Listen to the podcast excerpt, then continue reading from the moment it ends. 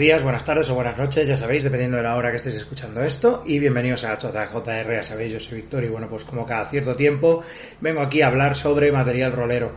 Y bueno, pues eh, vamos con, voy a empezar de nuevo pues con otra de mis eh, obsesiones recientes, en este caso son los juegos de Osprey Role Playing, de la, de la editorial Osprey, en este caso pues os voy a hablar de un juego como es Paleomythic, eh, creado por Graham Rose, un juego literalmente que es a role playing game of Stone and Sorcery, un juego de rol de piedra y brujería, efectivamente. No, no hay espadas aquí, aquí lo que es piedra y huesos y plumas y madera y poca cosa más. Es un juego pues editado editado ya hace un, un tiempo, en 2019 eh, y que bueno, pues la verdad con arte aquí de John McCambridge y Mars Osterveld, eh, que bueno, que hay que decir que las ilustraciones, como suele siendo habitual en todo lo que es Osprey, son magníficas. Eh, es el clásico, mm, el clásico formato de la, de la editorial, es decir, en este caso, bueno, nos encontramos con un libro de unas 287 páginas, formato Digest como todos los otros, tapadura, papel satinado, muy buen acabado, todo a una columna, bien maquetado, claro, todo, y se van alternando pues ilustraciones más realistas de, de los, de los clásicos pues cazador, recolector, guerreros y guerreras, brujos y demás que hay en este mundo, y con ilustraciones más parecidas a las de las cuevas eh, clásicas prehistóricas, ¿no? el rollo de cazando el búfalo, ¿no? o cazando pues lo que sea, o haciendo brujerías con, con cascos de cuernos y demás, ¿no? Bueno, por el, por el nombre y por la descripción ya os imagináis que, bueno, Paleomythic es un juego que está ambientado en una especie de edad de piedra mitológica en este continente que es el antiguo Mu, de Ancient Mu, que bueno, que obviamente pues esto nos lleva a, tanto a las teorías clásicas arqueológicas de anticuarios del siglo XIX que hablaban de, de, que Mu era pues uno de esos continentes perdidos junto a Atlantis o incluso también se podía se podía ser intercambiable no eh, toda la, la, acepción Mu Atlantis y bueno pues luego todos los todas las reinterpretaciones de Mu más actuales como la satírica de Robert Alton Wilson y obviamente pues los Justified Ancients of Mumu que era aquel antiguo nombre que utilizaban ese grupo ese, esa entidad conocida como DKLF que bueno que es verlo para creerlo no lo de, lo de DKLF pues este antiguo continente el antiguo Mu pues es donde tiene lugar las historias de, este juego de Paleomythic. No queda del todo claro realmente si el antiguo Mu es antiguo porque es precede a nuestra civilización o probablemente sea un futuro muy muy muy lejano dentro de miles de millones de años en el que todo se ha ido a la mierda y solo quedan pues estos estas personas de la, de la edad de piedra luchando con hueso y con brujería unos contra otros y contra monstruos y contra hombres hombres simio, hombres chacal y cosas así que, que aparecen en este mundo. La verdad es que es interesante el planteamiento porque siempre se habla de eso, de civilizaciones muy muy muy antiguas que la gente de Mu pues no acaba de comprender del todo. Bueno, pues este juego, eh, ¿cómo funciona? Para empezar, bueno, pues es un juego que funciona con un sistema que me ha recordado un poquito en algunas cosas al sistema de Year Zero que usa gente de Free Ligan. El rollo este de Mutant Year Zero, de Forbidden Lands, eh, Baesen, eh, Coriolis y otros juegos maravillosos todos, que me molan un montón, la verdad, esos juegos. Pues es similar, no del todo, pero similar, que utiliza pues una reserva de dados de 6, en este caso. Nuestros personajes no tienen características y habilidades al estilo de las de otros juegos, sino que lo que tienen es lo que son los traits, que sí, serían como características en este caso, pero eso es todo lo que tienen.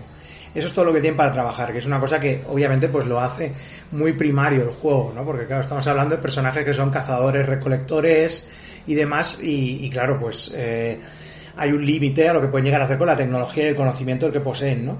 En este caso, pues hay varios, hay varias, eh, varios traits. En este caso son preciso, ágil, atento, eh, valiente, carismático, diestro, afortunado, astuto, resiliente, fuerte, eh, voluntarioso y sabio, ¿vale? Estos son todos los que pueden tener los personajes. Y luego, pues tenemos las, también las eh, debilidades que son pues la contraposición, es decir, de preciso es impreciso, de ágil es torpe, etcétera, etcétera. Y con eso pues vamos con, con todas, ¿no? Todas tienen como una, una contraprestación, ¿no? Una, un defecto en esa, en esa característica. Bien, pues eh, lo que pasa con estas características es que los personajes tienen unas cuantas al empezar a jugar. cuántas características tienen depende de cómo quieras nivelar al, nivelar al personaje. En este caso, ya que eh, podemos tener una suma de estos, de estas habilidades. En este caso tenemos, podemos empezar eh, con 5, 4 o 3 eh, características.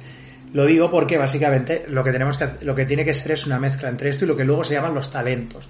Los talentos son casi como serían como clases de personaje, en este caso son mini clases de personaje y todas tienen que sumar un total de 6, es decir, que si nos cogemos 5 cinco características solo vamos a tener un talento, si cogemos cuatro solo tenemos dos talentos y si cogemos tres, pues tres, ¿no? Podemos nivelar el personaje como queramos, ¿no? Más que tenga más poder en bruto o que haya aprendido más cosas, ¿no? Los talentos en este caso son cosas que te permiten pues hacer es que claro, son casi serían como mini clases en el juego, ¿no? O sea, te permiten ser de todo, desde un guerrero eh, que utiliza el cuerpo a cuerpo, desde un arquero, podemos ser incluso varios tipos de brujo, de hecho podemos crear efigies que tienen poderes en concreto cuando las arrojamos contra enemigos, eh, podemos ser recolectores, podemos ser cazadores y demás, ¿no? Todo esto pues te da ciertas, ciertas ventajas. El sistema funciona, como ya digo, en algunas cosas parecido al, del Gear 0, en el sentido de que, bueno, nosotros cuando hacemos una tirada, lo que hacemos es hacernos con una reserva de dados igual al número de eh, características que tenemos. En este caso, pues pongamos que tenemos cuatro características y por lo tanto tenemos dos talentos.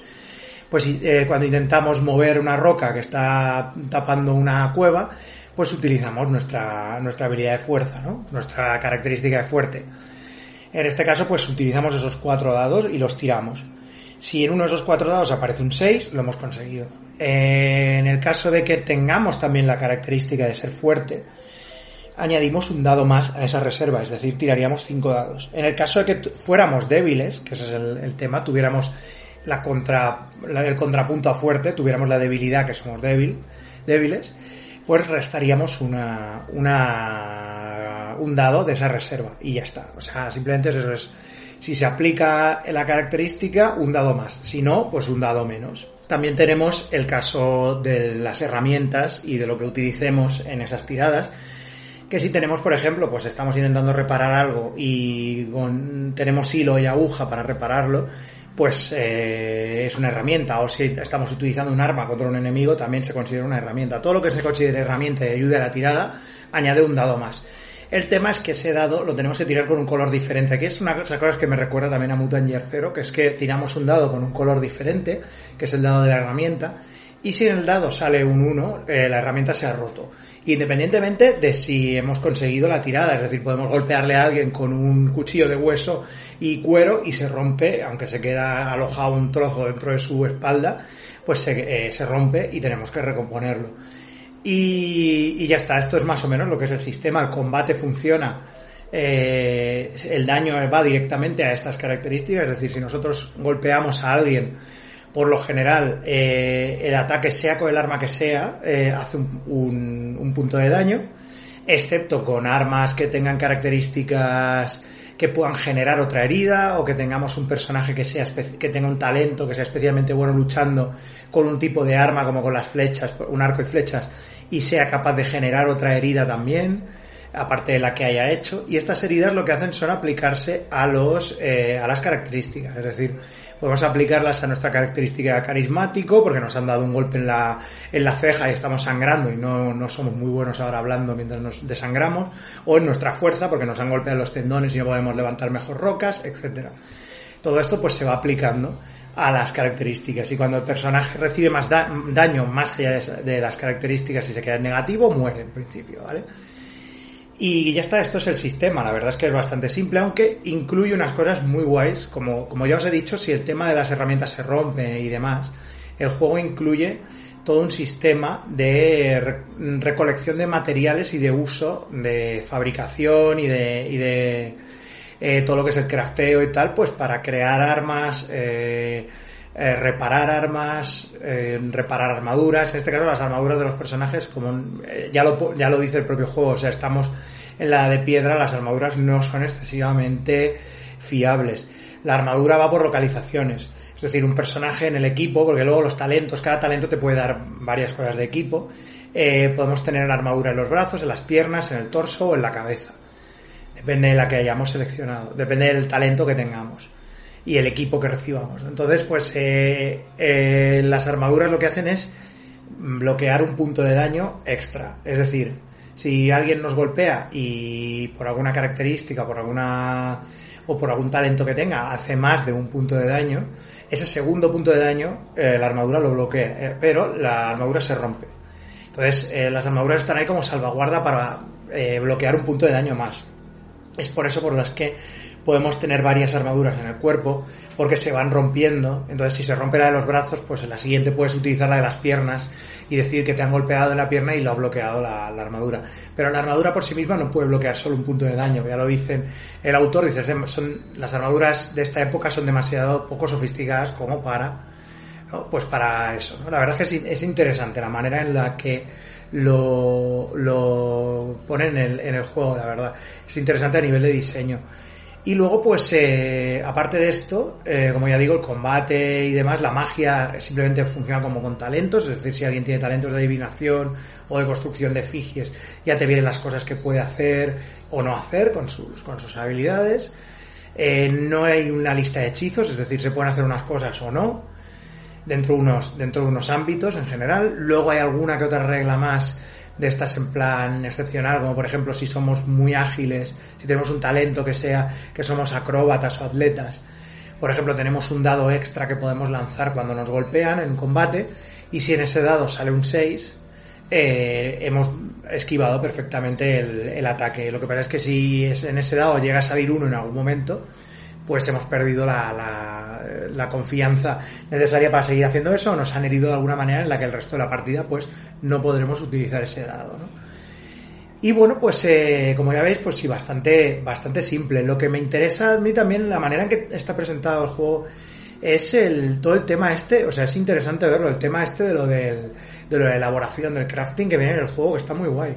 O sea, que tienes varios tipos de materiales que puedes conseguir, tanto pues eso, cazando, se puede cazar de manera más narrativa, aunque puedes hacerlo también en, en, en encuentros típicos, ¿no? De, os encontráis un mamut, tenéis que luchar contra el mamut, para adelante, todo, ¿no? Y pues eso, la, cómo se recogen estos materiales, la piel, el hueso, eh, todo lo que es el, todo lo que es el, la madera y demás, ¿no? Y todo, como todo esto pues se puede ir utilizando para crear cosas, reparar cosas, ¿no? O como componentes para, para cosas para el personaje, ¿no? Y te pone todo, te dice, esta arma pues se puede con una unidad de este tipo de material, una unidad de madera, una de hueso, tal y cual, ¿no? Lo que lo emparenta este juego un poco también con el rollo este de acumular materiales al estilo de, un Minecraft, ¿no? De juegos de estos de, de crafteo, sin ser tan exagerado, obviamente o como el Conan Exiles, por ejemplo, el videojuego aquel que, ya solo de pensarlo me daba dolor de cabeza ese juego, aunque me parecía interesante, yo nunca he estado muy metido en este tema de los videojuegos estos de elaboración y crafteo, me dan un poco de dolor de cabeza. Eh, está ese elemento en el juego y la verdad es que está bastante bien. La manera en que eh, el autor Graham Rose lo presenta todo, aparte de que lo deja todo bastante claro, es, es un juego que es, que es muy autoexplicativo, la manera en que presenta el material este, el de Mu, es como muy abierto realmente. O sea, te dice, el Mu es un continente, eh, es como un Pangea, es un continente antiguo y puede que haya algunas islas alrededor, pero en general todo es un continente gigantesco. Te dice más o menos cuáles son los climas en cada, en cada latitud del lugar y te habla un poco pues de cómo se genera, de cómo hay tribus, ciudades, ¿no? Las ciudades son algo como muy nuevo, realmente no hay ciudades muy muy grandes. La gente se, se se organiza pues más en tribus y, todo esto obviamente porque estamos en una especie de, edad de piedra mitológica. Y, claro y luego además aparte de esto lo que te incluye siempre es como mucho material con el que genera aleatoriamente cosas. O sea no llega al nivel de un Kevin Crawford pero hay que decir que que se le ocurra bastante. O sea vienen tablas sobre cómo crear eh, tu tribu, cómo es el jefe de la tribu, eh, qué creencias tenéis, cuál es la organización política, sale como crear también lugares de ruinas para explorar al estilo de dungeons y tal. Eh, cómo crear, pues eso, sociedades. Vienen un montón de tablas sobre todo este tema. De hecho, luego la creación del personaje, aunque es totalmente, la podemos hacer totalmente sin tirar, sin, o sea, por reparto de, puntos y demás, viene, todo viene también incluido en tablas por si queremos hacer todo el personaje de manera aleatoria, lo cual también a mí me parece muy gracioso, muy, muy old school y que la verdad queda bastante, el personaje queda bastante equilibrado con este tema de o más talentos o más habilidades. La verdad es que eh, el hecho de que estén equilibradas en seis, en un bloque de seis, te da personajes bastante equilibrados tanto por un lado como por otro. Creo que está bastante bien. Y como podéis ver, pues es un sistema bastante simple, eh, una presentación interesante. Eh, todo el tema del antiguo Mu está, como ya digo, más o menos bien presentado, aunque como ya digo es muy abierto y muy sandbox, pero se habla también de un mundo espiritual, de una especie de otro mundo que está mucho en contacto con el mundo físico, ya que estamos como en una especie de periodo mítico en el que no los dos no están separados del todo, sino que hay lugares en los que se filtra el otro mundo con este. Hay hombres bestia, hay una especie como de neandertales. Se supone que nosotros somos ya eh, neolíticos, o sea, ya hemos evolucionado de lo que sea anterior, ¿no? El cromañón en este caso, ¿no? Aunque repito, esto puede ser el futuro lejano perfectamente, sin ningún problema.